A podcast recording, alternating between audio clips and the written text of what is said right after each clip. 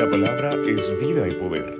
Este es un mensaje que transformará tu vida por medio del Espíritu Santo con el pastor Gabriel Barahona. Todos los hermanos que están conectados online y a ustedes, hermanos que están en presencial, qué bendición que Dios nos permite estar aquí. Amén. Vamos a dar unos minutos o menos de un minuto para que pueda ubicarse y podamos prepararnos con un corazón dispuesto en esta hora. ¿Cuántos nos visitan hoy por primera vez a una reunión presencial? ¿Habrá alguien hoy que nos esté visitando por primera vez? Dios le bendiga, qué gozo. Puede ponerse de pie para que la podamos saludar acá. Qué bendición, un aplauso, bienvenida, gloria a Dios. Bienvenidas también, qué gozo tenerles, qué bendición. Es una alegría y damos la bienvenida a todos los que están en la modalidad online. Amén.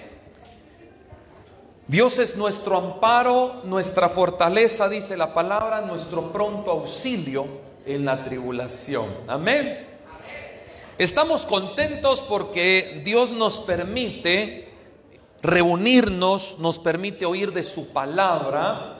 Recuerdo que el último día del año 2021 que pudimos tener nuestro servicio, Dios nos daba una palabra en Isaías 55.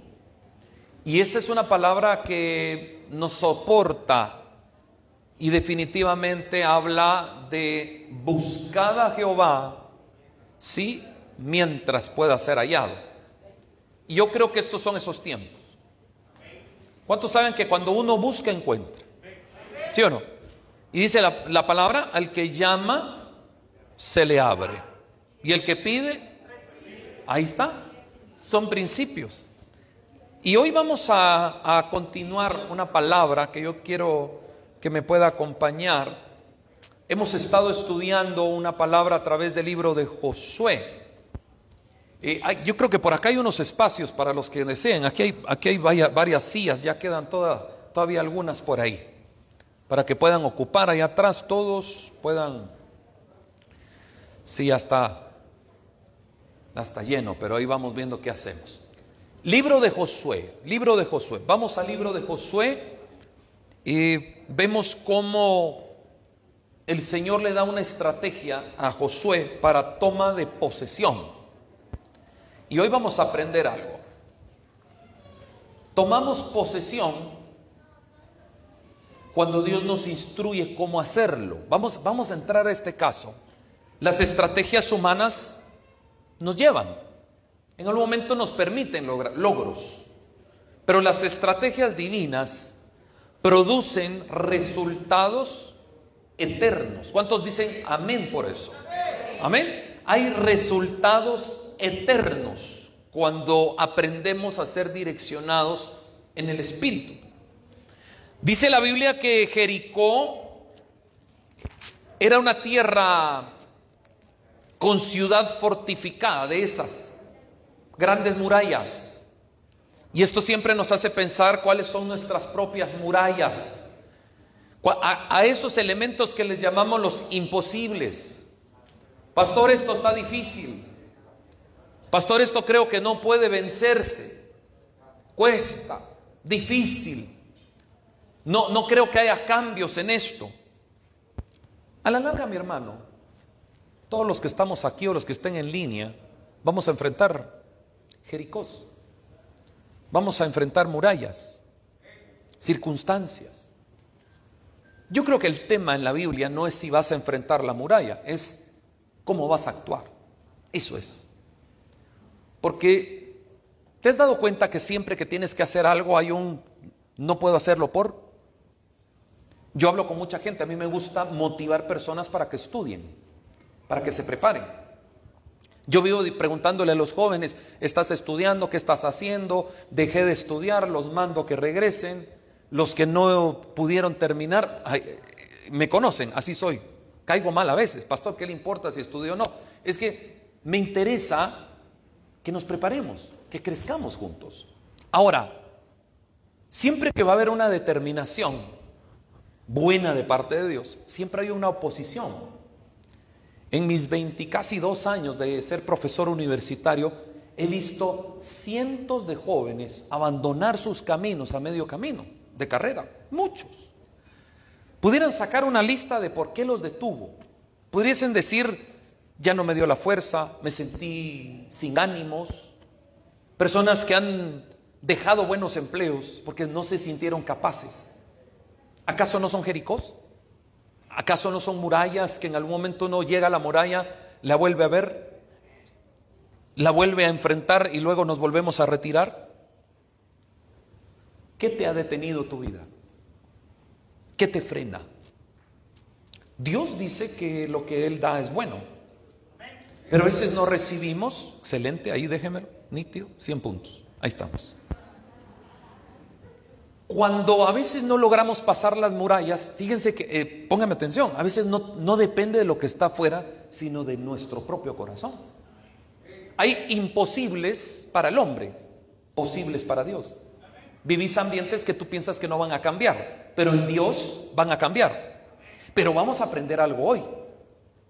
Porque habemos muchos hoy aquí sentados que tal vez conocimos desde niños la iglesia, el ministerio, y nos llegamos a acostumbrar y a creer que sabemos cómo es Dios. Eso nos pasa.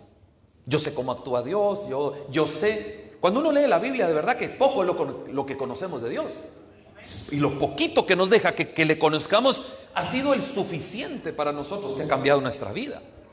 Pero qué rico es ir conociendo un Dios relacional. Por eso es que esta palabra que Dios nos ha traído es tan importante para conocer que no solo se trata, escúchame bien hermano, no solo se trata de conquistar. Míreme aquí, por favor. Uno se enfoca mucho en la meta. Ojo aquí. Ya alcancé la meta. Sí, la pregunta que te tienes que hacer cuando ya alcanzas la meta es que viene ahora. Porque la meta puede ser que trabajaste 5 o 10 años para alcanzar algo.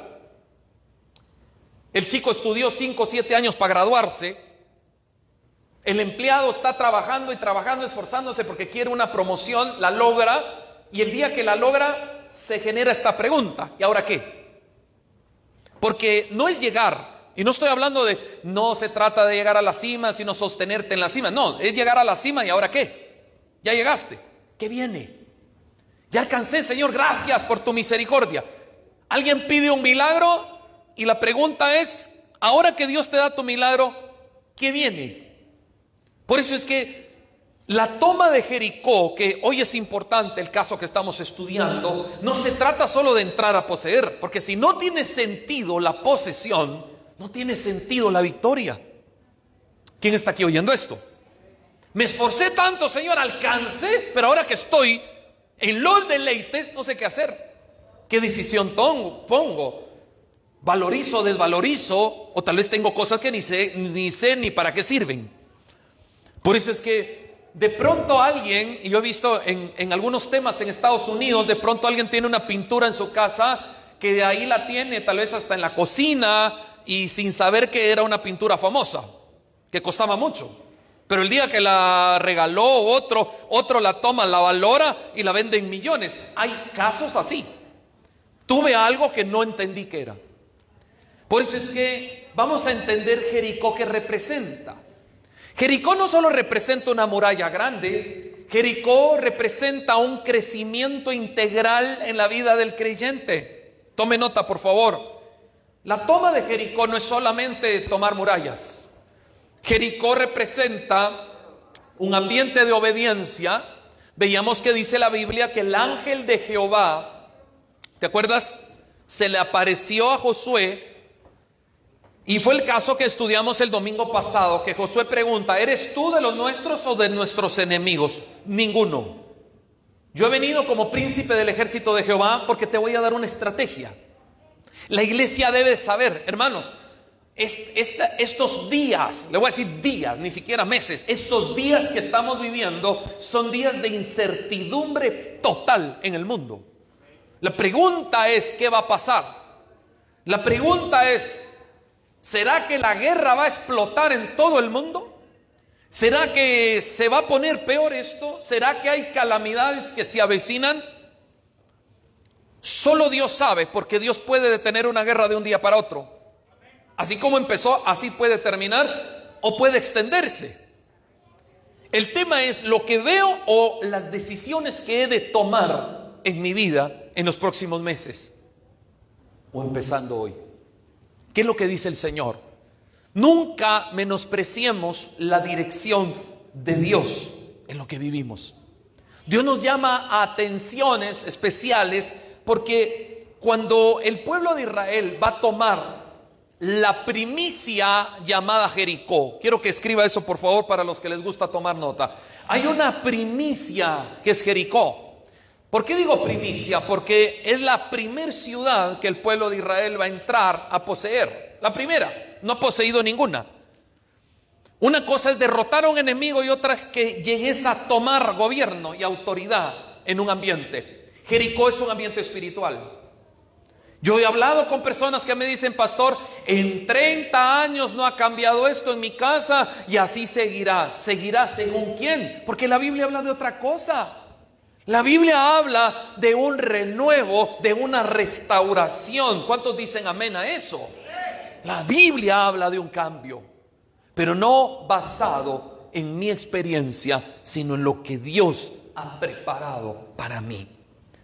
La Biblia dice que Dios le habló a Josué y le dijo que entregó en sus manos Solo quiero volver a leer el capítulo 6, versículo 2 del libro de Josué. Léalo conmigo, por favor. Capítulo 6, verso 2. Porque hay que partir de una palabra. ¿Qué necesita la iglesia? Una palabra para caminar. Mas Jehová dijo a Josué, mira, yo he entregado en tu mano a Jericó. Yo quiero, por favor, que logremos entender esto. Si Dios te dice que ha entregado en tu mano a Jericó, yo creo que hay que aprender a caminar en ambientes de fe. Esa circunstancia que no se puede vencer, se puede vencer. Entregado en tu mano. Y al entregar en tu mano significa que en tu mano hay una autoridad de poseer. Apúntelo por favor. Yo he entregado. No es me lo gané yo, yo soy Gabriel que tiene fuerza, y no estoy hablando del ángel Gabriel, me, refiero a, a mi persona. Yo lo logré, está bien, pero dice, yo te lo di, yo te lo entregué. ¿Cuánto estamos entendiendo esto? Todo lo que tú tenés en la mano, Dios te lo ha dado a ti. Por eso es que no existen los ambientes donde uno dice, Dios me tiene en miseria, me tiene destruido, Dios me tiene... La gente piensa que es Dios, pero no es Dios. Dios es un Dios de dádiva. Dios es un Dios de misericordia. Por eso dice, mas la dádiva de Dios es vida eterna en Cristo Jesús. Si tú te enfrentas a la palabra, la palabra no te lastima, la palabra te restaura. Es lo único que dice el texto que parte el alma. Uno dice, me partieron el alma. No, la palabra es la que parte el alma y no para destrucción. Penetra hasta partir el alma, dice la palabra. Discierne las intenciones del corazón, los pensamientos. Yo puedo decir que estoy correcto en todo lo que pienso, pero cuando leo la palabra, a ver, sinceramente, bajémonos un poco de la nube angelical. ¿Cuántos leyendo la Biblia hemos dicho, estaba yo equivocado? ¿Mm? ¿Cuántos hemos recapacitado en algo y decir, wow, yo estaba mal y ahorita el texto me está aclarando. Si ha pasado esto es que te has dejado hablar por Dios. A ver, ¿puede levantar su mano? ¿Cuántos hemos tenido esa experiencia? ¿Sí? Uno dice, wow, este pasaje está tremendo. Me cambió la mente, Gabriel. Yo pensaba esto, pero el texto, por eso es que estamos aquí sentados, porque no estamos oyendo al pastor únicamente, sino la palabra de Dios que viene directamente al corazón. Entonces, veamos acá. Mas Jehová dijo a Josué, vuelvo, vuelvo a, ir a esa palabra, yo he entregado en tu mano a Jericó y a su rey con sus varones de guerra. Yo le creo esa palabra. Vamos a enfrentar conflictos, vamos a enfrentar problemas sentimentales, sociales, problemas espirituales, problemas familiares, problemas de todo, físico, enfermedad, pero no me quiero enfocar en el tema problema, porque Jericó es una ciudad atractiva para ser conquistada. Pero vamos a entender por qué es necesaria la conquista espiritual. Y algo que quiero que podamos comprender, porque veíamos que la estrategia de Dios fue, van a darle siete vueltas por siete días a Jericó, van a verla, van a analizarla. Dos cosas pueden pasar cuando miras un problema, te desalientas o cobras fuerza. Aquí hay muchos empresarios, problemas en la empresa. Miras el problema, te desalientas. Estudias el problema, lo analizas y de pronto le ves una salida y dices, aquí me voy, salgo por acá. Y eso es cuando Dios te da una revelación de cómo votar los Jericós. Capítulo 6 dice, Jericó estaba cerrada, bien cerrada, nadie entraba ni salía. Ahí viene Israel, logró llegar después de 40 años a estar frente a Jericó. Eso le tomó estar frente a Jericó. 40 años esperando desde el día que salieron de Egipto. Lo que Dios nos está mostrando, amada iglesia preciosa, en esta hora, es que Dios nos va a dar las estrategias de Él para que las podamos aplicar. Por eso es que dice la escritura que de lo invisible hace lo visible. Nunca te desconectes de Dios, nunca.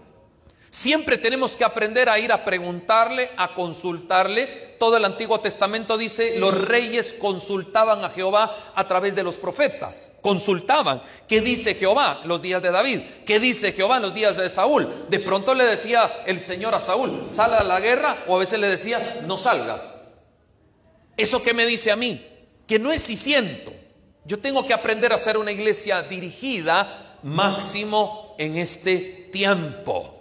Un tiempo de incertidumbre, economías cambiantes, los mercados, la bolsa. Hoy un precio se cotiza por día, antes se cotizaba por semana, por quincena. Hoy le dice la cotización precio hoy, porque mañana no sé. El acero cuesta tanto hoy, antes me mantiene el precio. No, se lo mantengo de las 7 de la mañana a tal hora porque no sé si va a cambiar. Eso económicamente está generando una incertidumbre en todo el país y en todo el mundo.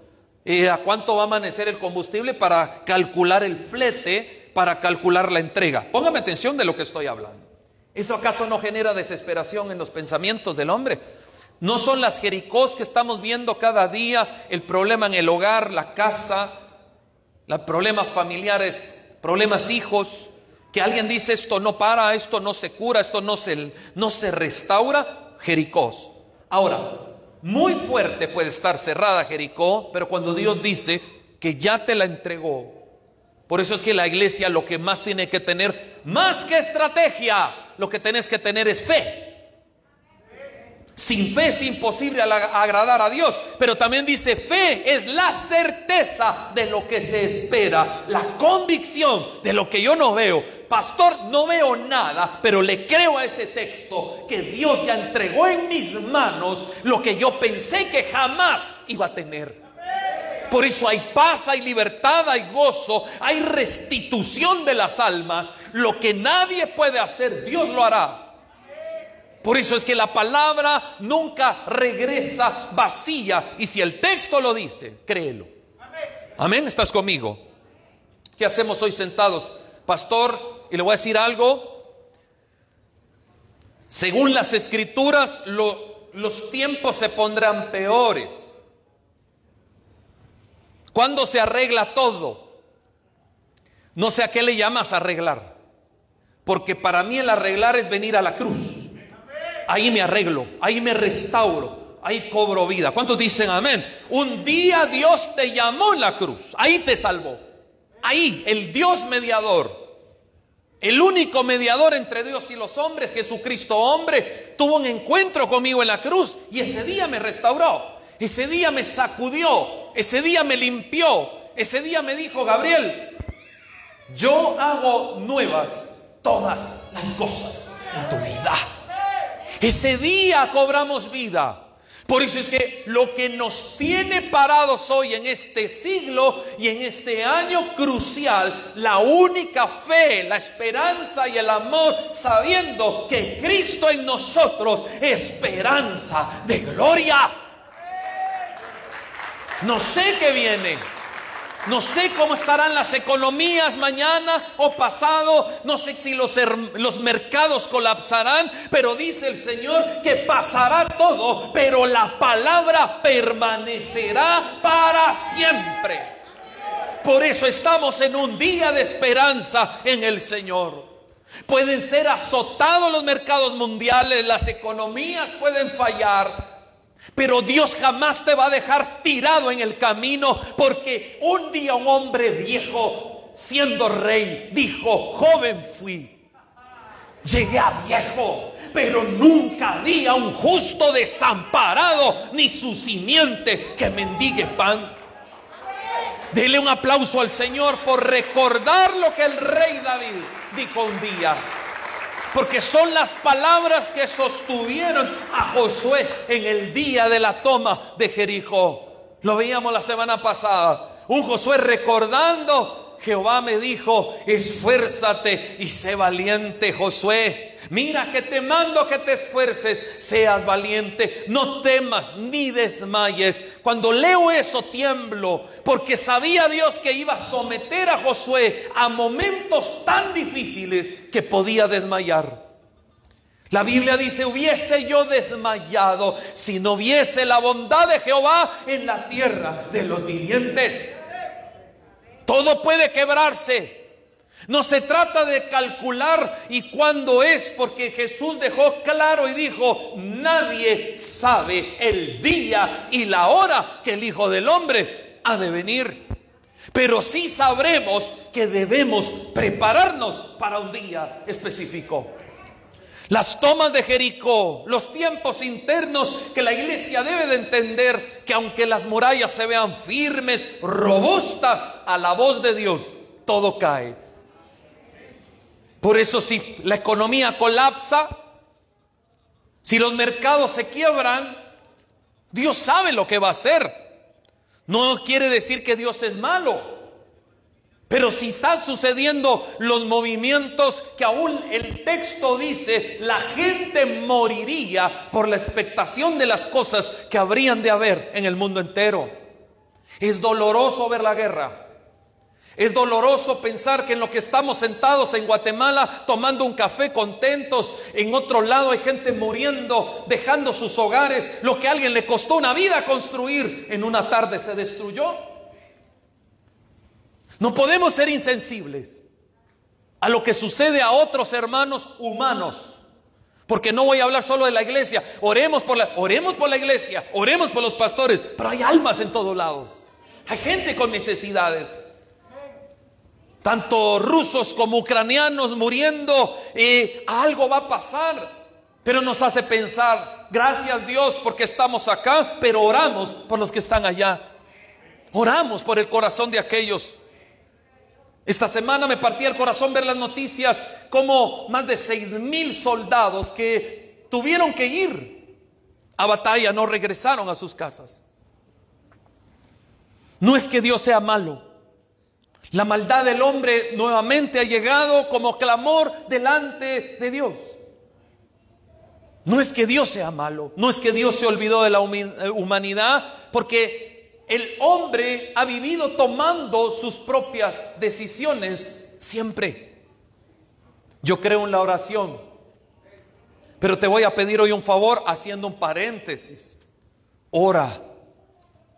No solo ores por la paz de Jerusalén, ora por la paz de Medio Oriente, ora por la paz del mundo, ora porque Dios, ¿y sabe cuál es la paz? No la paz que el mundo conoce, es que la paz Cristo pueda llegar a los corazones con necesidad y desesperación hoy en día. Muchas naciones recibirán, nos tocará como Guatemala tal vez recibir a muchos, tal vez no solamente de Ucrania. No sabemos qué viene. No estoy vaticinando absolutamente nada porque no me compete eso, mas Dios habla en la palabra, en la profecía que los tiempos se irán complicando según Mateo 24, habrán hambres, habrán pestes, habrán terremotos, habrán guerras y rumores de guerras, pero no es el fin. A ver, ¿quién está oyendo esto? Pastor, ¿te saliste del mensaje? No. Cuando Josué está entrando a tomar posesión de territorios, Yo quiero que puedas entender que Dios tiene un plan.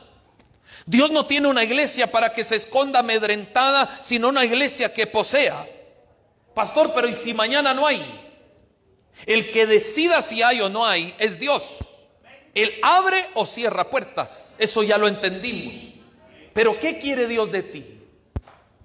Oh hombre, dice el texto. Ya te enseñó el Señor que es bueno. ¿Y qué pide Jehová solamente de ti? Hacer justicia, amar la misericordia y humillarte ante tu Dios.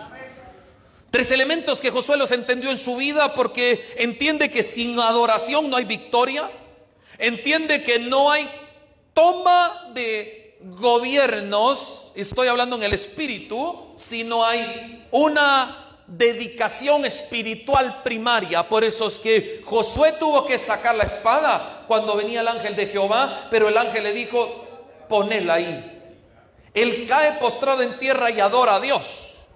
Y cuando de príncipe del ejército de Jehová le dice, he venido como príncipe del ejército de Jehová porque te voy a decir, alguien tiene que oír esto, te voy a decir cómo se toman los ambientes espirituales, cómo vas a lograr tu victoria.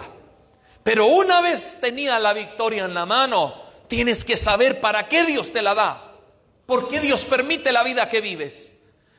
¿Por qué el Señor nos permite estos ambientes y estas épocas? Pudiésemos decir, Señor, ¿por qué nos tocó vivir en esto? ¿Por qué el emprendedor que el negocio ya empezaba a levantarse, ahora la circunstancia económica viene a mermarlo? Y la pregunta es, ¿por qué Dios? No es por qué, es para qué. Quita el por qué y dígale, ¿para qué estás permitiendo todo esto en el mundo? Mateo 24 dice que a causa de la maldad el amor de muchos se enfriará. Por eso nos vamos volviendo insensibles. Josué está a punto de entrar a una tierra donde todos tiemblan al verla, las circunstancias altas, las murallas. Un problema familiar puede ser una muralla que alguien dice esto no se puede vencer y nunca lo hemos ganado. Pero si la iglesia lograra entender que en Dios todo es posible, como hace unos días recordábamos con algunas familias, no en manera de recordar cosas dolorosas, pero sentados a las mesas, recordábamos a algunos, hermano, ¿cómo vino usted a la iglesia? Hermano, yo vine en una desesperación de caos, yo vine con una necesidad, yo vine destruido. ¿Y cómo está ahora? Le decía hoy. Mi vida ha cambiado. Encontré el sentido de vivir. Toda muralla de Jericó te vengo a anunciar, toda muralla va a caer delante de ti. Toda, toda. Cuando vas en lo que Dios dijo que deberías de caminar. Hay murallas que son ataduras personales que no podemos dejar. Pastor, yo oro, leo la Biblia, trato de ayunar y otra vez peco. Pastor, otra vez trato de buscar la presencia del Señor y cuando siento, otra vez estoy mal. Cuando siento, otra vez reaccioné en la carne. Otra vez el vicio se presentó y no tuve autoridad sobre él. Yo di, he entendido, y le voy a decir lo que dice la Biblia, que Jesús vino a deshacer las obras del diablo para podernos dar una libertad. El mundo esclaviza, Dios libera. El mundo dice que Dios solo no te dice no, no, no. Por eso la gente saca en los, en los posts y dice, Dios es un Dios que te prohíbe todo. No, Dios es un Dios que salva de toda cautividad, de toda miseria espiritual. No hay nada peor que una miseria espiritual. Porque aunque tengamos bienes, nunca tenemos paz, nunca tenemos gozo, no hay alegría en lo que tienes. ¿De qué sirve un plato de comida si no te lo comes con gozo? ¿De qué sirve ese, ese, mejor manjar sentado a una mesa de dolor y de desesperación? Ahora me va a entender de qué trata la paz que dice la Biblia. Porque la paz que sobrepasa todo entendimiento, dice Juan, vino al mundo. Vino a rescatar la desesperación del hombre y la angustia, porque hay un solo Dios y un solo mediador entre Dios y los hombres, Jesucristo hombre. Pero ahí no termina el mensaje, dice, el cual se entregó a sí mismo por mí, de lo cual doy testimonio. Dios es mi amparo y mi fortaleza. Si bien las sociedades hoy están reuniéndose las iglesias clamando en los, países europeos, pidiendo para que no volvamos a vivir otra vez los años de 1940 y se levante una guerra sobre las naciones en la desesperación humana del hombre por el tener el dominio del hombre. Pero Dios nos trajo libertad. Tenemos que entender que la verdadera libertad no es afuera, es de adentro hacia afuera. Por eso dice, si el Hijo os libertare, seréis verdaderamente libres. Hablo de la libertad plena. Josué está entrando a la toma de Jericó en este caso y el Señor le da una instrucción y eso es lo que la iglesia hoy debemos de entender. No pelee las batallas si Dios no te dice cómo hacerlo. Puedes caer a espada ante tus enemigos en una metáfora hablando. Puedes perder tu negocio. Puedes perder tu matrimonio. Puedes perder tus hijos, tu casa, obrando en el yo, en la reacción humana, en el pensamiento en el cual uno puede hasta decir, yo sé cómo se maneja esto. Dios nos está hablando de una dependencia total para tener una victoria total. Cuando dependemos de Dios, entramos en un tiempo totalmente diferente en la palabra. Dios le dijo al pueblo de Israel que rodease en la ciudad de Jericó, lo vemos en el texto, por siete días consecutivos y el último día dieran siete vueltas. Capítulo 6, leamos en el versículo 15, al séptimo día dice, se levantaron al despuntar el alba, o sea, Dios te va a hacer madrugar siempre. Dos amenes. Tres. Pastor, yo soy de nueve en adelante, dicen algunos. A mí no me hablen a las tres de la mañana. ¿Ah? Aquí los, los desayunos de hombres son así. Alguien dice, ¿por qué no los hacen más tarde? Pues si quiere almuerzo. Aquí los hombres se juntan seis y media, siete, ya están ahí, los dunamis predicando la palabra en los desayunos. Lo invitamos, de hecho. Pregunte dónde están, porque necesitamos crecer. Al despuntar el alba, se levantaron quienes. ¿Qué dice el texto? Levantaron a despuntar el alba y dieron vuelta a la ciudad de la misma manera siete veces. Solamente este día dieron vuelta alrededor de ella siete veces. Y cuando los sacerdotes tocaron las bocinas la séptima vez, Josué dijo al pueblo, gritad porque Jehová os ha entregado la ciudad. Ahora usted me va a entender algo. El pastor le está diciendo al pueblo, griten porque Jehová les entregó la ciudad. Pero ¿quién habló primero? Capítulo 6, verso 2. ¿Quién habló primero? lo, lo único que está haciendo Josué es decirles lo que ya Dios dijo. Dios les entregó la ciudad. Dios ya te la tiene en las manos. Yo no creo. Parece cuando oramos que el Señor saque a Pedro de la cárcel, ya Pedro está en la puerta de la casa y nadie le abre porque piensan que ya es el fantasma o es el ángel. Se murió. No, oraste. Dios oyó tu oración. Dios trajo respuesta. No hay semana que no me manden testimonios poderosos de lo que está haciendo Dios en familias pastor, sucedió esto y pasó aquello. Es Dios cuando hay fe. Por eso el Señor pregunta, cuando yo regrese, ¿hallaré fe en la tierra? Fe. Fe no en lo que haces, fe en Dios que te hace actuar. Por eso es que vas a enfrentar enemigos no humanos, dice la Biblia, yo lo creo. Dice que no tenemos lucha contra carne y sangre sino nuestros enfrentamientos son primero nosotros, los pensamientos de Gabriel, la terquedad de Gabriel, Gabriel no quiere cambiar, Gabriel no quiere oír a Dios, Gabriel no quiere tomar un tiempo para leer la Biblia, no quiere ayunar, pero quiere respuestas, victorias y procesos. No se puede. No se puede tener grandes victorias si no hay entregas. Como el Señor le dijo a Josué, vas a obedecer cada palabra que yo te mando y vas a ver mi gloria en ti y vas a tener la ciudad en tus manos. Jericó representa la primicia de las glorias que iba a haber en Canaán. La primera ciudad cruzando el Jordán, en el mapa lo vemos entrando por acá. Ahí está Jericó. Ahí está Jericó. No es solamente una ciudad fortificada, es una ciudad que tiene riqueza, apúntelo. Ahora, ¿qué sentido tiene trabajar si no vas a ganar nada? Humanamente. Ahorita me va a entender con el mensaje. Josué dice, griten, verso 16, porque Jehová os ha entregado la ciudad. 17 dice, será la ciudad anatema a Jehová con todas las cosas que están en ella. Solamente Raab, la ramera, vivirá con todos los que estén en casa con ella, por cuanto escondió a los mensajeros que enviamos. Uno lee el texto muy corrido y muy fácil.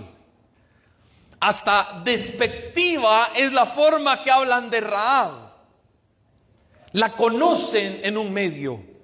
Se le reconoce por una falla, se le reconoce por un pecado, se le reconoce por el dolor tal vez que ha tenido en su vida y el señalamiento social que ha tenido, pero dice la palabra, Raab será librada. Algo habla Raab para nosotros tantos siglos después, porque a veces nosotros no entendemos que todos los que estamos aquí, con respeto le digo esto, fuimos una Raab. Fuimos menospreciados en el mundo, fuimos hundidos en un ambiente donde nadie ya daba nada por nosotros, pero Dios nos amó y dijo, guarden la casa de Raab. Por eso estamos hoy acá. Y dice la Biblia, por favor léalo, dice, solamente Raab vivirá con todos los que estén en... ¿Dónde? Puede hablar. A ver, otra vez. ¿En su? Ah, ok. Fíjate, señor Josué, que yo tengo un mi amigo que vive en no sé. Si están en tu casa, se salvan. Si no están en tu casa, no se salvan. Era la voz de Josué. Por eso es que los mensajeros le dijeron, vas a descolgar el cordón de grana para que cuando lo veamos y entren los guerreros, no te toquen. Tiene que haber una señal para que no te toquen. Pero si es la casa de la más pecadora y que era la iglesia, pues, ¿qué éramos? ¿Acaso no éramos peor que eso? ¿Acaso no estábamos hundidos en nuestra desesperación y nuestra vida que no tenía sentido como Raab? Pero Raab dijo un día cuando lo visitan los dos espías, hemos oído que vienen y ya nuestro corazón está en el suelo porque sabemos que esta casa, esta tierra ya se las dio Dios. Y yo no quiero morir. Raab, escuchame iglesia, tuvo la capacidad de casi arriesgar su vida por los espías, los guardó en su casa. ¿Dónde están? Aquí no están. Si hubiesen encontrado a uno, la matan a ella y a toda su familia por traición, por deserción. Raab sabía que el ángel de Jehová ya venía y a él, al ángel nadie lo para. Yo no sé si en su ventanita pudo ver allá en los llanos de Jericó al hombre que brillaba hablando con Josué. Yo no lo sé, pero era una mujer que habiendo estado en la perdición, un día creyó y fue salva. Porque no solo preservaron su casa, que significa el paralelismo de hablar de la casa de Rahab, es lo que Rahab le fue a hablar a otros. Vengan y crean lo que yo creo. ¿Alguien entiende esto? No es meterlos a la casa ahí como que es el arca de Noé. Aunque en el texto sí era así. Pero las casas de Raab hoy no son las casas de grandes nombres. No son las, las casas famosas. son las casas que se van a salvar cuando las murallas caigan. Alguien tiene que oír esto. Por eso dice que Dios es mi amparo, mi fortaleza y mi pronto auxilio en las tribulaciones. Si bien no quiero caer en ambientes predictivos, porque no creo en lo predictivo, creo en lo profético. Y en lo profético de Dios, la iglesia ya debe estarse preparando. En lo profético de Dios te vengo a decir que la iglesia debe estar lista ya. Porque no sabemos el día ni la hora, pero sí sabemos que pasará. Sabe Dios lo que viene a las naciones, pero también sabe Dios lo que viene a la iglesia. Y para la iglesia no viene miseria, no viene destrucción. Para la iglesia dice que aunque el mismo infierno ponga las puertas enfrente de ella, no lo podrá detener no la va a detener. Y no nos vamos hasta que estemos completos. ¿Alguien entiende esto? Las puertas del bus se están cerrando. Y todavía entra a preguntar, ¿alguna localidad lista todavía? Sí, entonces no sale. No nos sentaremos a la mesa hasta que venga el rey. ¿Alguien entiende esto? El Señor está preservando una iglesia. Por eso es que este pasaje es importante.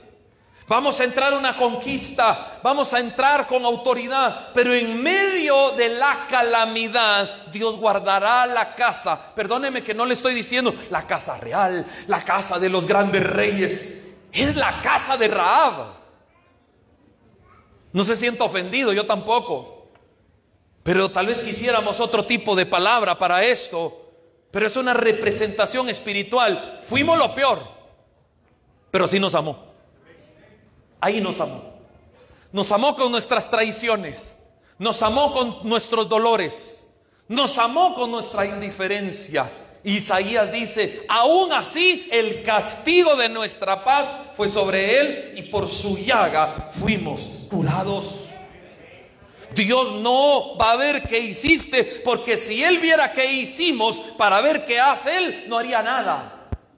Porque el hombre no tiene la capacidad de ser salvado, Él debe de ser salvado. No me puedo autosalvar. Muchos pelean en esta época tratando de ser mejores. Nadie puede ser mejor si no es con Dios. En Dios haremos proezas. Quiero recordarle a la iglesia del año 2022 que sí hay una vida después de esta. Sí existe. Quiero recordarle que Dios está llamando a una iglesia que se prepare hoy para que esté listo el día que el Señor venga por su iglesia. Por eso es que la escena que vemos que Rahab está siendo preservada, dice, y será la ciudad anatema Jehová con todas las cosas que están en ella. Todo, la palabra anatema es maldito. Póngame atención unos minutitos. Dios está diciendo que todo está destruido, que todo está maldito, menos un lugar. A ver, alguien tiene que entender esto. Pastor, ¿por qué nos está destruyendo Dios? Dios no nos está destruyendo. Somos el resultado en el mundo de lo que nosotros mismos como humanidad hemos sembrado. La ley de Dios es lo que el hombre sembrare, eso también segará. De hecho dice, no erréis, Dios no puede ser burlado porque lo que el hombre sembrare, eso segará. Te voy a preguntar hoy, iglesia amada, ¿qué está sembrando? ¿Estamos sembrando un tiempo de valor, un tiempo de calidad con Dios? No se puede pasar un correcto tiempo en familia si Dios no está en medio. Eso es solo compañerismo y disfrute. Pero un tiempo correcto en familia es donde Dios está ahí. Porque Él cambia la tristeza, el dolor. Una de las señales que Cristo va a traer una reforma en el mundo es que hará volver el corazón de los padres a los hijos y de los hijos a los padres. Ese es el ministerio del Mesías. Es un ministerio de restauración. Ahora, quiero que vea esto porque cuando Josué va a entrar a la tierra, él da aviso, no nos olvidamos de Raab. Y están esos asesinos listos para entrar y matar todo lo que hay en Jericó. Alguien me va a oír ahorita.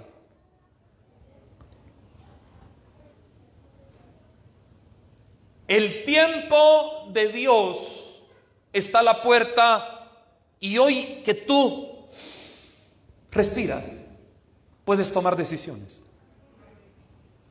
Una vez nosotros estemos en la presencia de Dios, estaremos para galardones como iglesia o para juicio cuando alguien no es iglesia, según el texto. Por eso este gran trono blanco que aparece en Apocalipsis y vi los hombres, las almas grandes y pequeñas delante de Dios y los libros fueron abiertos. Y fueron juzgados los hombres según las obras que habían en los libros. A veces se nos olvida, pero todo lo que hacemos en la tierra pasa a un registro. Hoy Gabriel pecó, queda registrado. ¿Qué pecado hizo? Taz. Pero cuando voy al Padre y pido perdón, es borrado. La sangre limpia. Si confesamos nuestros pecados, Él es fiel y justo para perdonar nuestros pecados y limpiarnos de toda maldad. ¿Lo cree conmigo? Otra vez, ¿lo cree? Él nos puede limpiar cuando hay una eh, restauración de corazón o arrepentimiento genuino. Raab le creyó a los emisarios. Yo podría decir que, eso soy yo, no dice el texto, pero yo podría decir que estos dos eran los mismos dos que bajaron allá en los días de Lot. Vamos a ver si se consuma la maldad que llegó hasta nosotros, a ver si se hace o no. Uno se queda hablando con Abraham, ¿se acuerdan? Bajan tres. Encubriré yo a mi siervo Abraham lo que voy a hacer. No vengo a decirte temor, ni soy un predicador que quiero que tomes decisiones basadas en la angustia, en la desesperación. No, es valorar lo que ya tenés como iglesia. Somos el cuerpo de Cristo. Somos los que vamos a tomar, como dice la palabra, lo que el Señor dio. Pero tienes que entender que sí caerán muchos.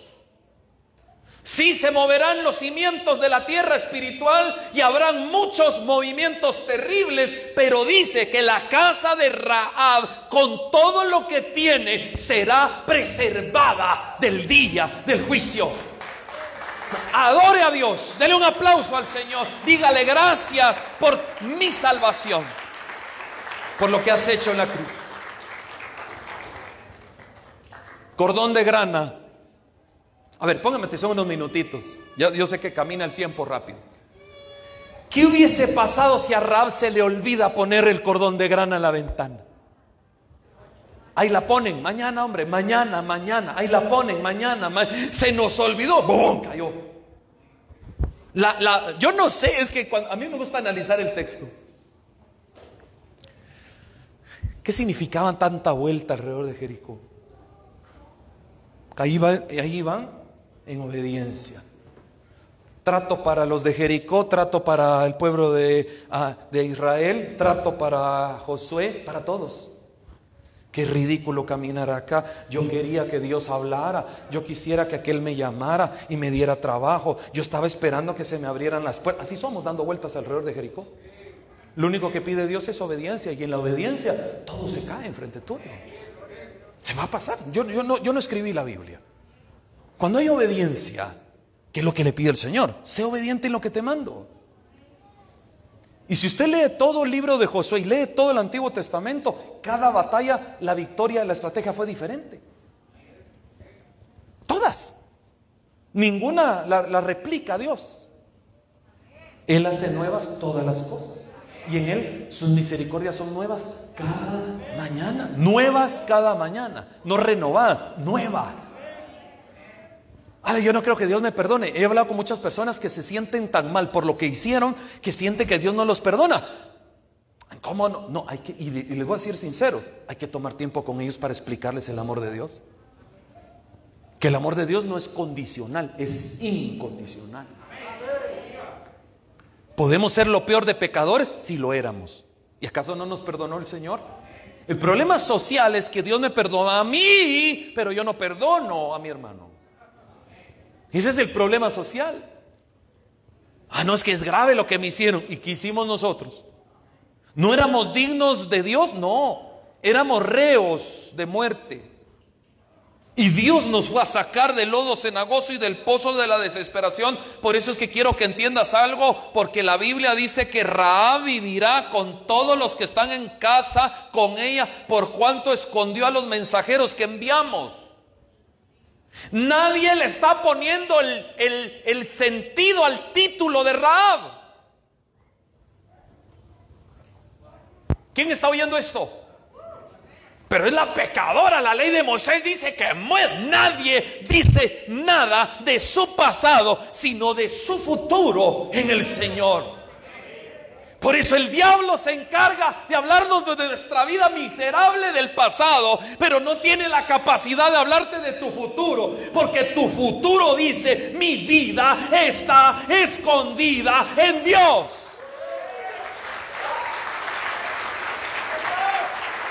Eso es lo que el Padre te está hablando hoy. No se trata de quién fuiste, se trata de quién eres. Cristo nos reconcilió con Él en la cruz, el justo por los injustos. ¿Estás oyendo?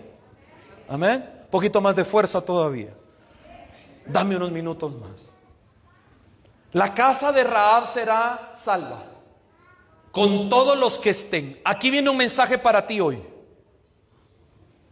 Este es un mensaje para todos los que somos cristianos. No se trata de llamar, ven hacia mi casa, se trata de hablar la palabra de Dios. Es tiempo de rescate a aquel que no te le acercas porque te ve mal. Háblale de Dios. ¿Qué mérito tiene que le haga bien al que me trató bien? Ese ninguno. Pero mérito va a tener a que hagas bien al que te trata mal. Por eso es que no puedo yo decir, voy a pagarles con la misma que me hicieron. En Dios no. No puedes hacerlo. Es que usted no sabe lo que me hicieron. Tampoco tú sabes lo que le hiciste a Dios. Lo ignoramos. Lo dejamos abandonado. Nosotros, nuestras iniquidades han hecho ocultar su rostro de nosotros para no oír. Mi pecado me alejó de Dios, nunca se alejó el de mí. ¿Alguien está oyendo esto? Nunca se alejó el de mí. Él sigue parado. Gabriel, te espero. El hombre cuando peca se siente mal y no quiere acercarse donde hay luz. Preferimos las cuevas de Adulam Preferimos la oscuridad donde nadie nos mire y nadie nos hable y nadie nos traiga la luz. Pero perdónenme, pero la luz vino al mundo para echar fuera toda obra de tiniebla. Sin luz no puedes. Y la luz es Cristo. Por eso dice Juan 3 que la luz vino al mundo. Ah, imagínate, a ver, mire, mire bien, cómo era el mundo sin la luz. Y la luz vino al mundo. Un día. Se encendieron los, los menorás. Entró el aceite. Volvió. Y cuando hay luz, tú ves. Y como ves, caminas derecho. Tu camino es firme. Alguien dice, si no hubiera visto la luz, me tropiezo acá, me tropiezo acá, me tropiezo acá. Por muy que conozca su casa en la noche, si usted no mira mucho, va a prender la luz. O saca su lamparita o su teléfono para no despertar a toda la familia. De pronto el perrito ladra porque vio la luz. La luz. Y la luz vino. Pero los hombres amaron más las tinieblas que la luz. Porque sus obras eran malas, dice Juan 3.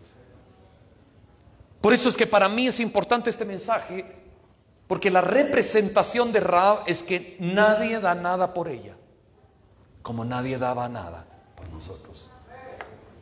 ¿Estás acá? Por eso dice que la palabra del pacto, porque a mí me, gusta esto, a ver, todos acá, hubo un pacto entre los dos que llegaron a la casa de Raab. Y él les dice, les ruego que no me maten, calmate. No tenían tal vez físicamente la autoridad de hacerlo porque vienen en representación. Ellos no pueden pactar, pero pactaron. Le tuvieron que ir a decir a Josué, tuvimos que hacer un pacto porque una mujer extendió su vida. Una mujer. Mucha gente no cree en el ministerio de la mujer. Esta semana en el mundo se conmemoró a la mujer. Hay gente que dice, no, es que la mujer no, que la mujer no. Una mujer llamada Raab le preservó la vida a unos hombres. Y aunque muchos teólogos digan que no, es la Rahab que está en la línea generacional del Mesías Cristo. ¿Por qué? Porque está representando, y lo puede constatar en el Evangelio de Mateo, agarren el capítulo 1 y váyase para atrás y va a encontrar en la línea generacional del Mesías a Rahab. La Rahab, sí, la Rahab. La menospreciada, la iglesia. Iglesia, te voy a decir algo. Poneme atención. Todos, niños, jóvenes, los próximos meses que vengan, años, vamos a ser como iglesia muy atacados por lo que creemos. Pero no te vendas. Vas a ser confrontado en reuniones, vas a ser sacado de amigos. Vas a ser menospreciado en grupos, pero no te vendas. Porque Dios está llamando a una iglesia que tenga que dar. Y si tú te vendes, no tendrás que dar. Lo que tengo, te doy. Te estoy advirtiendo porque no queremos que tu fe se venga al piso cuando te tiren piedras. Hablo de una metáfora. Raab es lo peor de Jericó. No digamos para Jericó, para Israel, lo peor de lo peor. Una mujer pagana, una mujer perdida, una mujer que según la ley de Moisés hay que matarla hace rato, pecadora, hundida, pero la voz de del líder Josué dijo, vayan y la cuidan. No la matan, porque pactaron ustedes. Siguiente verso, por favor. Pero vosotros guardaos, aquí es donde viene la segunda parte de la instrucción vas a entrar a Jericó y vas a ver sus grandezas. ¿En dónde se pierde la iglesia? Cuando mira las grandezas de Jericó. Afuera ahora porque la montaña estado difícil, el calor está fuerte, pero cuando traspase las murallas va a haber cosas que no ha visto. Va a haber motivantes espirituales que no necesariamente son los correctos.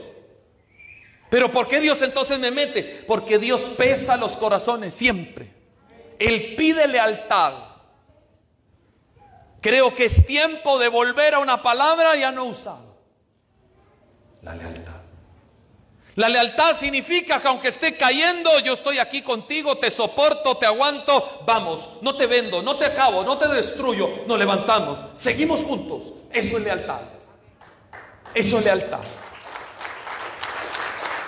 Creo que la iglesia más que nunca necesitará eso para sentirnos fortalecidos y avanzar juntos, no solos. Dios está llamando a aquella generación que huellen a sus enemigos. ¿Mm? Serán como valiente diestro que huellan a sus enemigos que tenga la autoridad de pararse firme y poder decir, yo creo en la obra que Dios hizo en mí, no, no en la que el diablo dice que Dios hizo en mí. Porque el enemigo te susurra en la mente que no tienes capacidades ni cualidades. Piensas que eh, el ministerio del Señor es para otros. Piensas que no eres de los que tienen que ser llamados al Señor. Vas a entrar como el día que entró la familia de Noé y Jehová cerró las puertas del arca. Se te van a cerrar las puertas del arca, pero tú adentro. ¿Cuántos dicen amén? Llega el día Dios está haciendo recuerdo y remembranza a la iglesia de hoy que toda la palabra es certera. Si vienen días difíciles. Cada día puede empeorar, pero no es para que usted entre en angustia. No está para se pregunte por qué Jehová nos trae esta época a morir aquí a espada. No. Me acuerdo de los melones, me acuerdo de los limones, me acuerdo. No vas a decir eso. Vas a decir, en Dios haremos proezas y Él hollará a nuestros enemigos. La iglesia necesita entrar en dimensiones que no ha entrado en búsqueda de oración, de ayuno desesperante por la paz de tu casa primero. ¿Cuántos ayunamos papás por nuestros hijos? Tal vez nunca. Pero vas a empezarlo a hacer. No digo que nadie, porque hay papás que lo hacen. Hay papás que me dicen, estoy ayunando y orando para que mi hijo tenga un empleo. Seguimos orando, se abren las puertas. Estamos ayunando para que la casa de mi hijo no se quiebre. Pero no es orar, es gemir, es ayunar, es entrar a una súplica. Te lo vengo a enseñar hoy, tal vez no lo hemos entendido así. Raab suplicó por su vida. El día que ya Israel está listo, imagínate,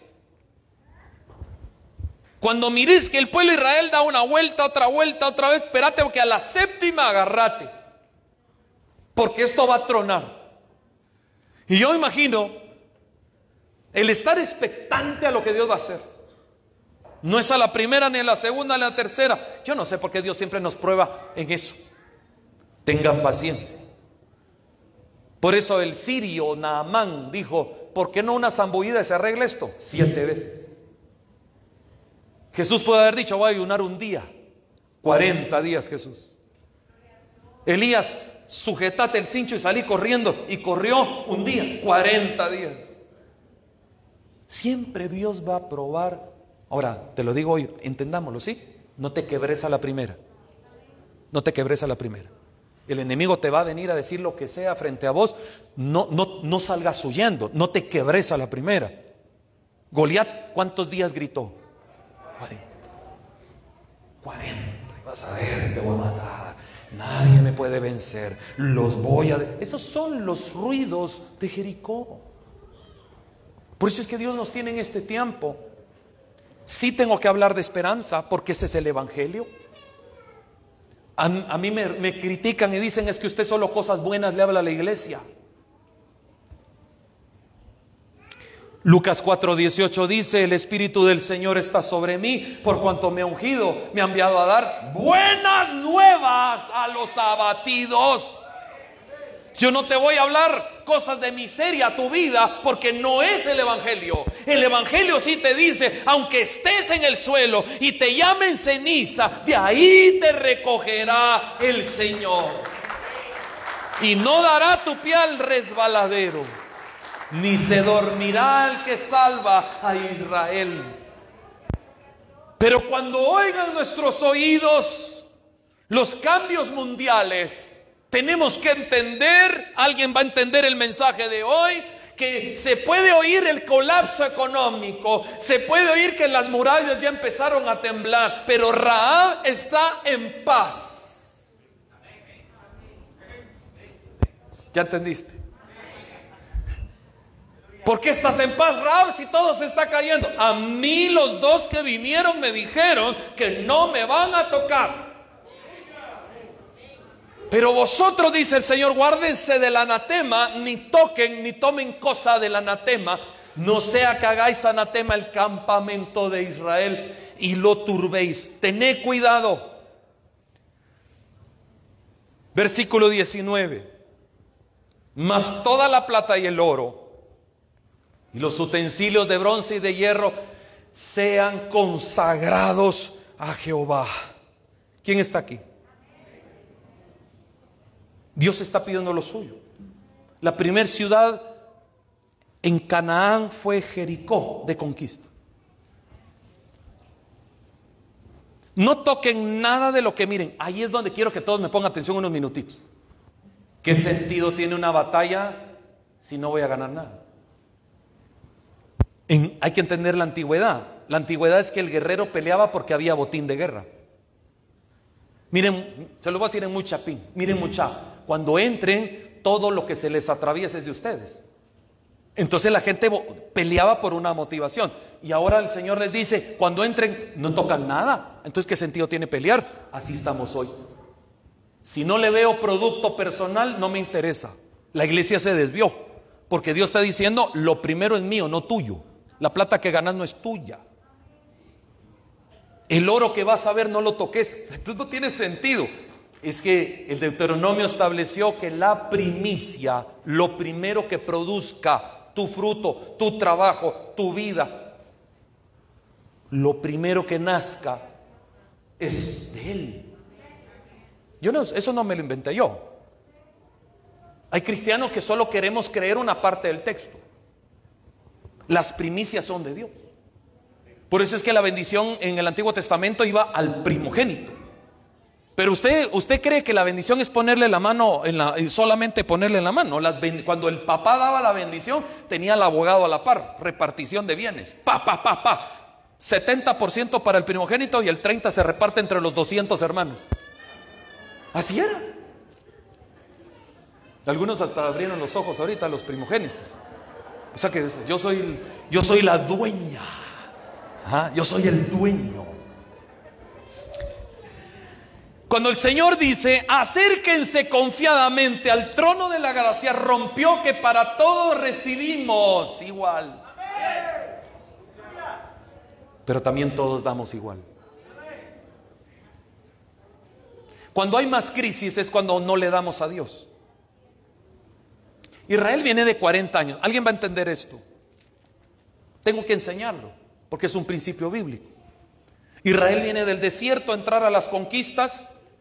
No estamos deteniéndonos cuánto cuesta una cruzada de guerra. Hay que tener comida, hay que pagar hombres, hay que afilar lanzas, hay que tenerles donde dormir. ¿Saben que cuando leemos la Biblia nunca vemos todo eso? ¿Cuánto cuesta hoy Hoy puede ver usted los millones de dólares que cuesta una avanzada de guerra. ¿Cuánto se invierte para una victoria? Sí se invierte. No es solo fe. Dios te pide la fe, pero tienes que moverte. Usted tiene fe, pero se levanta a las 5 de la mañana, sale a poseer lo que Dios le dio. Si quiere a las 9 también, o si quiere a la 1, o si quiere a las 5 de la tarde. En Dios funciona. Ahí vamos a predicar de ese tema. Pero ¿qué es lo que nos está hablando el Señor? Más toda la plata, quiero que vean esto, más toda la plata y el oro y los utensilios de bronce y de hierro sean consagrados a Jehová y entren en el tesoro de Jehová. Esto está diciendo es, no toquen nada. Todo el oro que encontré estirado no es tuyo. Entonces no tiene sentido que yo trabaje y ahí es donde entra la humanización.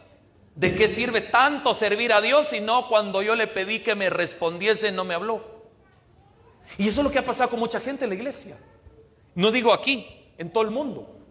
Que oramos a Dios y como no contestó, entonces uno dice, entonces ya no doy a Dios. Es que Dios quiere la primicia de tu vida, de tu tiempo. ¿Cuál es lo más valioso para ti? Dígame. ¿cuál es, ¿Qué es lo más valioso para ti? Para ti. Deje a la familia afuera, todo. Usted interno. ¿Cuál es lo más valioso para usted? Tu tiempo. No dice el refrán o el dicho que el tiempo vale oro. Pero el oro de quién es, dice ahí. Mi tiempo es muy valioso, pastor. Yo no tengo tiempo para esas cosas. Dice el Señor ahí que a eso que tú le das más valor es lo que más deberías de dárselo a Dios. Dos amenes, ahí ya cambió la cosa. Ahorita ya como el avión que se vino, se le apagaron el motor en el aire. Enciéndalo otra vez. Si alguien siembra dos, tres granos de algo, siempre va a haber multiplicación. Dios quiere tu vida hoy. Ahora te estoy hablando en el espíritu. A lo que más le das valor es lo que más quiere Dios. ¿Acaso no enfrentó Dios a Abraham con Isaac pidiéndole lo más valioso en un altar? Ese pasaje no queremos hablar de él.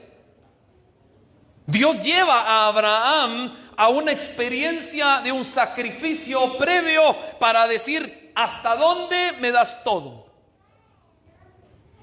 Es la batalla del hombre. Y entre menos damos, menos hay. Por eso es que Dios dice, no toquen. Siguiente verso, miren qué tremendo este pasaje.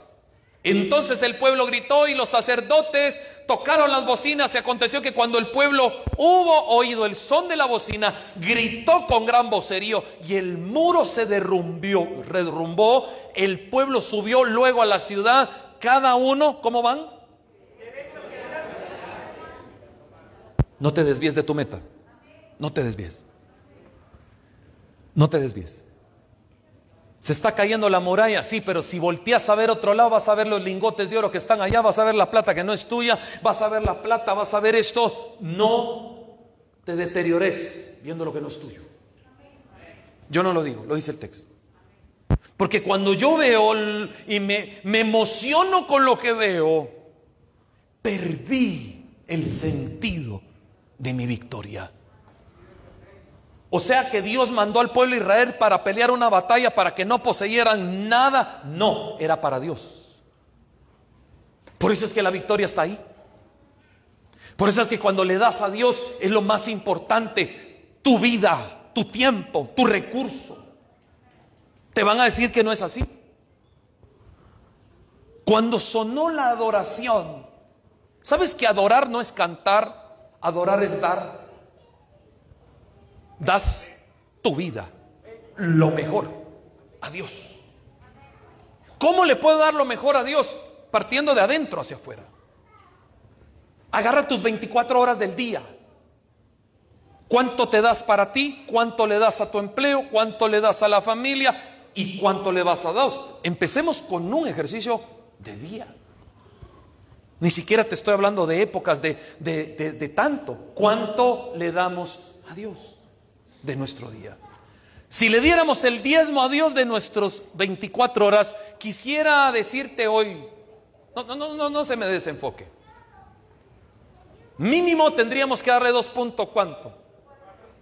2.4 horas a Dios dedicadas. Entonces voy a leer la Biblia. No, eso es tú recibiendo de Dios. Pero ¿cómo le doy a Dios? ¿Cómo sirvo a los demás? O sea que la vida está relacionada en dar, sí, la vida está relacionada en dar de lo que Dios me ha dado, que yo pienso que es mío. Ese es el secreto.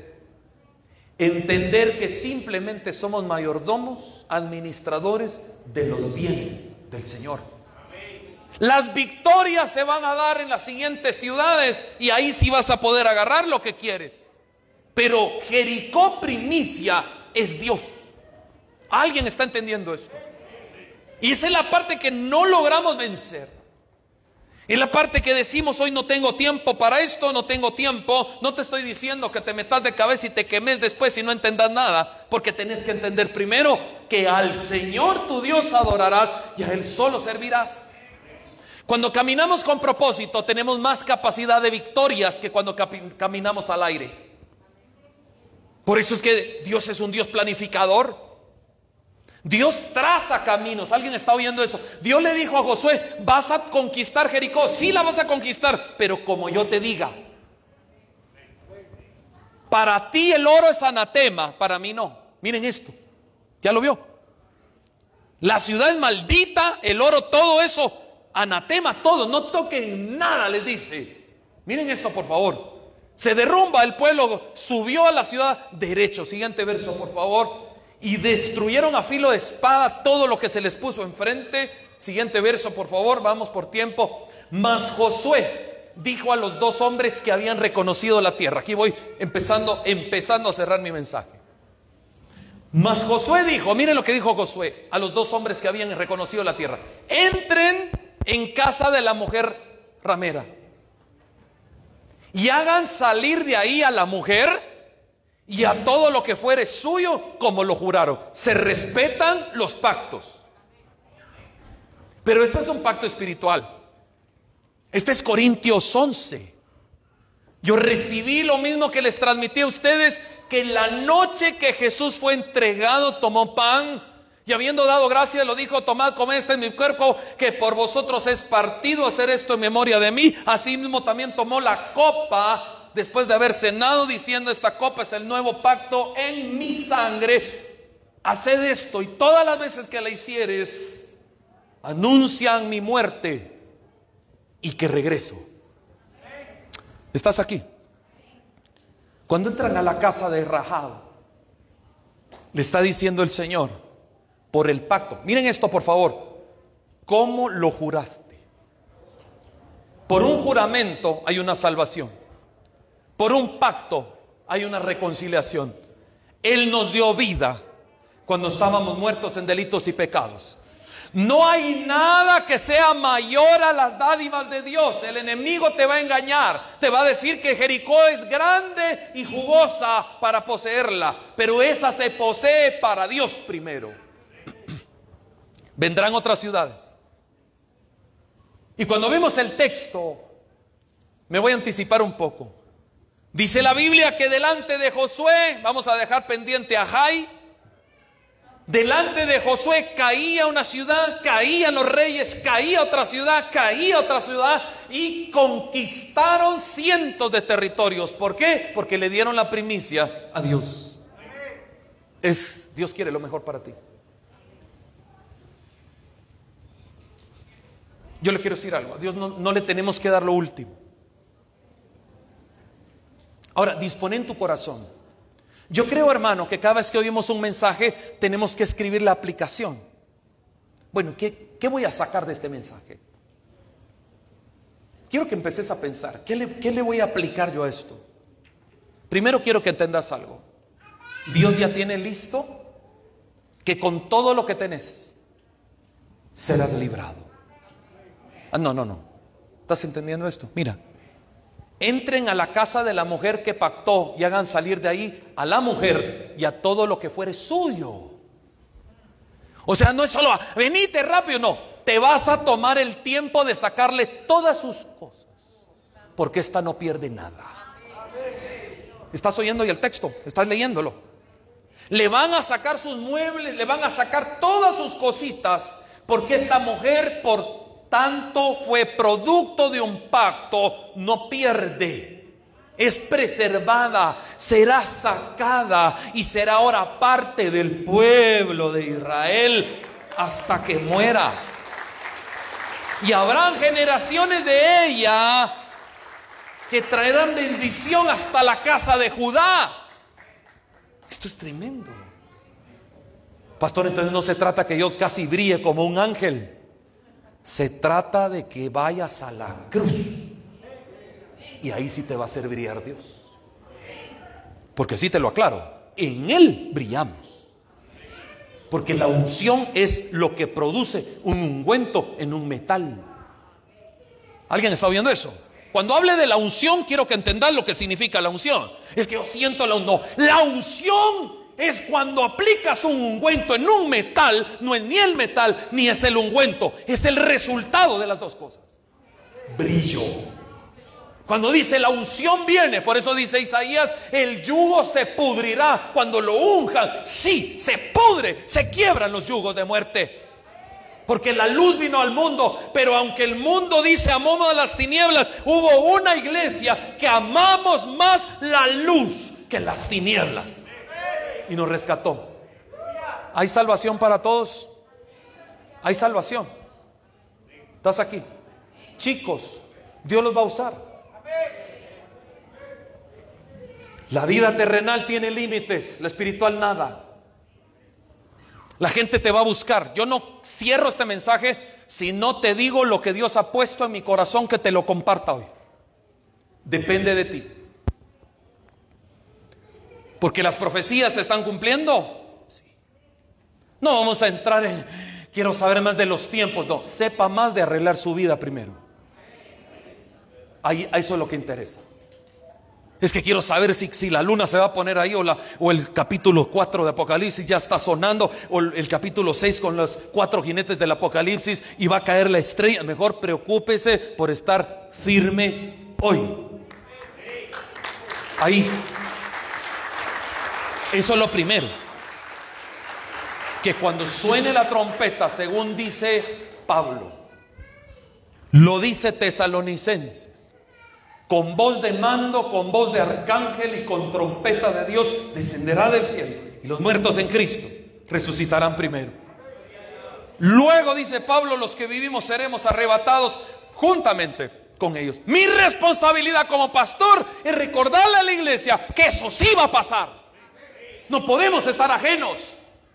Ahí llego a ver a, Dios cuando pueda. No, buscad a Jehová mientras pueda ser hallado, porque lo que hoy te estoy hablando es verdad. Vienen días tal vez difíciles para el mundo, pero una iglesia firme se mantendrá en la palabra y será salva.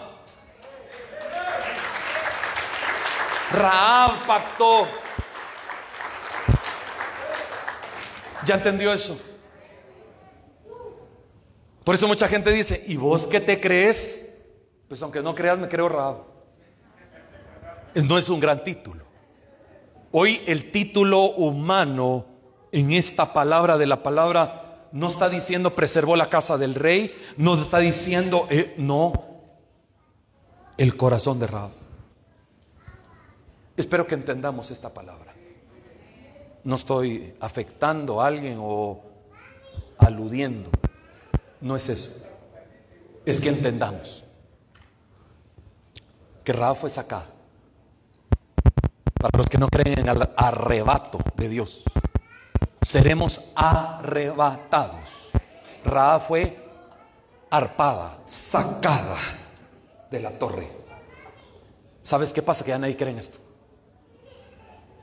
¿Estás entendiendo? Te lo vengo a recordar hoy. No es solo hablar de riqueza, de plata, de crecimiento, es tener fe, porque los que esperan en el Señor serán preservados en el día malo. Yo sí lo creo firmemente. Esa es la mayor riqueza que un ser humano puede tener. Que Dios diga, te preservo. Trabaje fuerte, pero dele a Dios. Dale a Dios lo que es de Él. Íntegro. Cumplamos con no tocar lo que no es nuestro. Lo digo con respeto si te has acostumbrado a agarrar cosas que no son tuyas. Yo desde que era niño me decían, mi hijo, cuando vaya a una casa, el juguete no te lo traes de tu amigo, porque no es tuyo. ¿Me está entendiendo? El juguete no es tuyo, jugar con él, pero se lo entregas a tu amiguito. Desde niño mis papás me enseñaron eso. No tocamos lo que no es nuestro. Jugamos con lo que es nuestro. Nos deleitamos con lo que es nuestro. Por eso el Señor dijo, dale a Dios lo que es de Dios y al César lo que es del César. Pero dale a Dios. Hoy más que nunca hay una sociedad afuera que necesita de tu testimonio. Necesita de oír que alguien cambió tu vida. Es que no tengo tiempo, pues abrí el tiempo. Hay chicos, hay jóvenes que necesitan un mensaje de esperanza que venga de tu boca, porque el tiempo está corto. Entiendo que usted quiere hablar de política, quiere hablar de mil cosas, háblelas, porque tal vez usted se dedica a eso. Pero en el último cierre, hable de la esperanza de gloria para el mundo. Se, se anima a entrarle. Oigan lo que les estoy pidiendo. Porque esta semana te vas a reunir con muchos. No te estoy diciendo que saque la Biblia y les predique porque tal vez te van a pegar fuego ahí. Pero sí te estoy diciendo que el Espíritu de Dios va a ir contigo. Porque las casas de Raab tienen que ser preservadas. ¿Por qué dice todos los que están en la casa de Raab? Raab le fue a hablar a todos. Viene el día, vengan a mi casa. Eso no estoy diciendo que abras tu casa física. Estoy diciendo que otros compartan de lo que tú crees. Y puedan entender que el tiempo de Dios está cerca. Porque qué lindo tomar Jericó, sí, pero tomas Jericó, pero hay que guardarse del anatema para no perdernos en el camino. Por eso muchas personas hoy no le tienen sentido a la vida, piensan que solo es nacer, crecer, trabajar, producir, morir. Nacer, crecer, trabajar, no es eso. Dios dice que habló de una vida en abundancia y la vida en abundancia es gozo, regocijo, paz en Él. Pastor, pero tal vez en otra época, en la época que sea, bajo el contexto económico, político, sociopolítico que se esté viviendo en el mundo, Dios te puede dar paz en medio de las adversidades. Oremos por nuestros hermanos en Rusia, oremos por nuestros hermanos en Ucrania, oremos por la humanidad. Pero ¿qué oremos, Señor? Oramos. No, es Señor, por favor, salva vidas, que ya no haya más muerte. Dos amenes. ¿Se dan cuenta cómo estamos? Y con respeto se los digo. Pero a veces ponemos las noticias, es como ver una información más. Almas muriendo, desesperaciones. Por eso alguien dice, y alguien va a hacer algo. Tenemos nosotros que hacer algo. Tal vez no podemos tomar un avión, ir a ver apoyo comunitario o humanitario, pero podemos orar. Podemos doblar nuestras rodillas. Que de hecho no quiero cerrar esta reunión si no oramos por esto. Amén, está conmigo. ¿Sí? Póngase de pie. Pero voy a entrar con lo primero en el orden de Dios. No puedo dar lo que no tengo. Oremos por, no, empecemos primero, arreglemos cuentas con Dios. Aguánteme unos minutitos más ahí.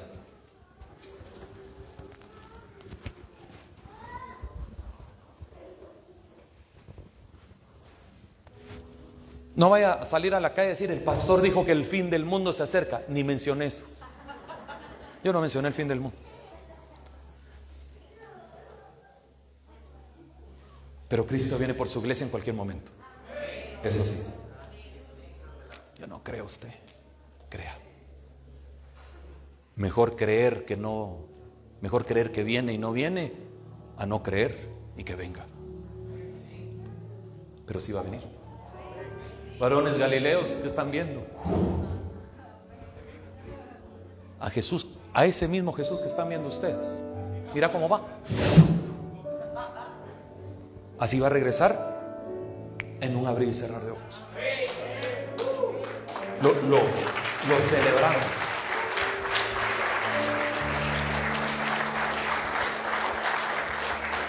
Sabes, te voy a hablar como el corazón de pastor. Le digo al Señor, quiero que vengas ya. Pero también quiero que te detengas un poco. Que no me quiero ir solo. Queremos irnos. Todos. La amiga de fulana, de mengana, perenceja, el primo, el abuelo, el tío, todos. No digas solo yo me voy, ya soy salvo. Pero no podemos dar lo que no tenemos. Viene un tiempo. Si COVID-19 nos llevó a una reflexión, lo que viene ahorita sobre el mundo nos va a llevar a un pulimiento. La iglesia no se termina. Chicos, tengan esperanza, chicas. Dios está con ustedes. No los deja. Hermanos adultos dicen, tal vez ya vivimos. Dios no los deja. Dios no nos deja a ninguno. Y Él está tomando tiempo porque no quiere que nadie se pierda. Pero cuando suenen las trompetas, los muros se caen. Menos la casa de Raab. Y quiero cerrar. La casa de Raab simboliza la iglesia que fue rescatada no de una buena vida, pero se le dio nombre. Porque después Raab dejó de ser reconocida por lo que era y fue contada en el linaje del Mesías. Eso lo dice todo. Siglos de siglos. Pero Jesús puede haber dicho, aquí está mi linaje, lo escribe Mateo. Y ahí aparece. Pero empecemos de adentro. Cierra tus ojos un minuto. No estás aquí por casualidad, no estás aquí porque hay que venir. Si Dios te ha hablado tanto y no logras entender que Dios te está dando la oportunidad, pues es el momento. ¿Mm? Aquí está Él. Yo quisiera hablar, abrir el altar en esta hora del Señor. Porque creo que hay que restablecer nuestro corazón con Dios. No sé si eres profeta, apóstol, maestro. No, es que yo no estoy hablando de eso. Muy predicador tal vez, pero alejado del sentido de Dios. O tal vez no practicas nada, pero quieres ser reencontrado. Yo quiero abrir el altar para aquellos que hoy en este día entendieron el mensaje y saben que su casa será preservada. Pero hay que venir al Señor a ser restaurados. Hablo con creyentes, hablo con personas que hoy tal vez están oyendo por primera vez este mensaje, en línea presencial. Cierra tus ojos. Yo quiero llamar al altar a aquellos que quieran pedirle perdón a Dios por la vida que han estado llevando y pedirle un quiero empezar de nuevo. Nadie te va a preguntar qué pasa. Te espero, ven, vamos, vamos. ¿Salí? ¿Salí? No me digas que no. Porque todos necesitamos fuertemente.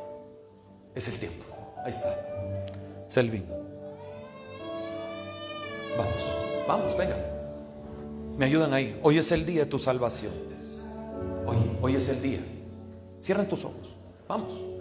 Hoy es el día de ponernos a cuentas de una manera correcta. Vas a empezar hoy. Que no te importe. Quien te vea. Jesús te dice hoy, ni yo te condeno. No te condeno. Pero hoy es un día de restauración. Hay más personas. Vengan, vengan, vengan, vengan al altar. Vengan al altar. El que viene a mí no lo echo fuera, dice el Señor. Vengan los que están cansados y trabajados. Vengan. Porque no sabes si este día era el día que Dios te está dando la oportunidad. Tal vez mañana no hay un día. O tal vez faltan 100 años. Solo Dios lo sabe. Pero ven a Él. Ven a pedirle perdón por tus pecados. Ven a decirle que quieres cambiar tu vida. Sal de tu lugar. Ven. No quiero sonar a forzador de esto. Pero si tú entendieras lo que Dios está hablando, correrías al altar. Te espero aquí.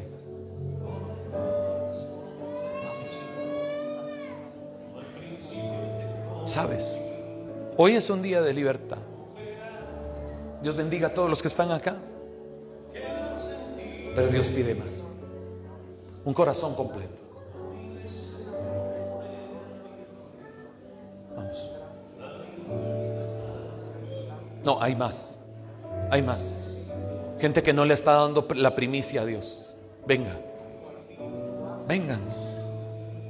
Los que han dejado de segundo, tercero a Dios. Vengan. Por eso es que o todo o nada. Dios te bendiga, Dios te bendiga. Alguien más, venga, venga, Dios te bendiga. Venía a decirle, Señor, quiero ser restaurado, quiero ser perdonado. Dios te bendiga. Vengan, vengan, hoy es el día.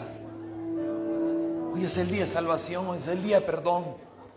Vamos hermanos, salí. Salí hoy a dejar toda la cruz. Vamos, venga, venga.